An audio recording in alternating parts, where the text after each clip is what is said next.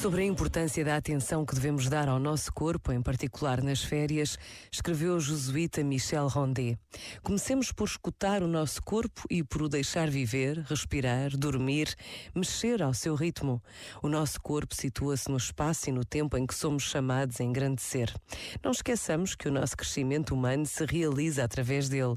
Se queremos aproveitar este tempo de férias para nos tornarmos mais homens ou mulheres, tudo o que fizermos para o descontrair atrair, fortalecer e harmonizar, ajudar-nos a sentir-nos responsáveis por nós próprios e pelo nosso progresso humano.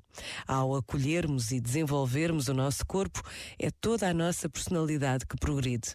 Saibamos fazê-lo com sabedoria e constância. Este momento está disponível em podcast no site e na app da RGF.